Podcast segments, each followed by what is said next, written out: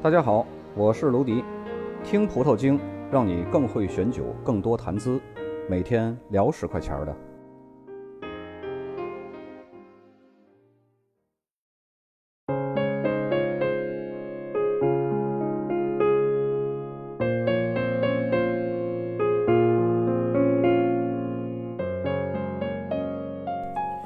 葡萄酒除了可以预防很多咱们熟知的各种疾病，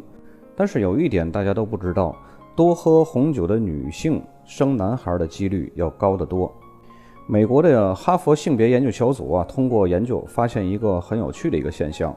那就是从事葡萄酒行业的女性呢，几乎都生男孩，生女孩呢只是个别少数。那为什么呢？首先一点，从食品科学的角度来讲呢。葡萄酒是碱性食物，可以调节女性体质偏向碱性体质。葡萄酒口感虽然是酸味的，但是被人喝进肚子里以后呢，作为食物吸收后会呈碱性。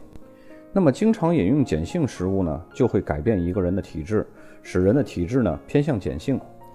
第二一点呢，从性学的角度来看，碱性体质的女性更容易受孕生男孩。其实生男生女呢，取决于男人的精子 X 或者是 Y 染色体跟女人的卵子结合的状况。在自然条件中呢，生男生女的比例是五比五，而用什么方法可以改变这个比例呢？那就需要了解影响生男生女的因素。首先，我们知道精子中包含两种染色体精子，一个是 X 染色体，X 染色体呢就是女性精子染色体。一种是 Y 染色体，就是可以生男孩的那种精子染色体。那么这两种精子呢，哪个和卵子结合才能确定生男孩还是生女孩？当 Y 染色体跟卵子结合，就会生男孩；当 X 染色体跟卵子结合，就会生女孩。实验表明啊，Y 染色体在酸性环境中呢，它的活力会大大降低，影响它和 X 染色体争夺卵子的能力；而在碱性环境中，Y 染色体的活力呢就大大增强了，争夺卵子的能力也远超 X 染色体。第三呢，就是从生理学的角度分析呢，喝红酒的女人容易兴奋，夫妻生活呢容易达到高潮，体内会呈现碱性，比较容易生男孩。观察中发现啊，性生活中的女性在非高潮期间呢，体内会呈现酸性，适合 X 染色体和卵子结合生女孩的比例比较大。女性高潮期后呢，体内会呈现碱性的环境，Y 染色体呢则非常活跃，易于和卵子结合，生男孩的比例会比较大。所以控制受孕时间也会影响生男孩和生女孩的比例。女性因为饮用酒精而兴奋，易于达到高潮，体内所呈现碱性环境，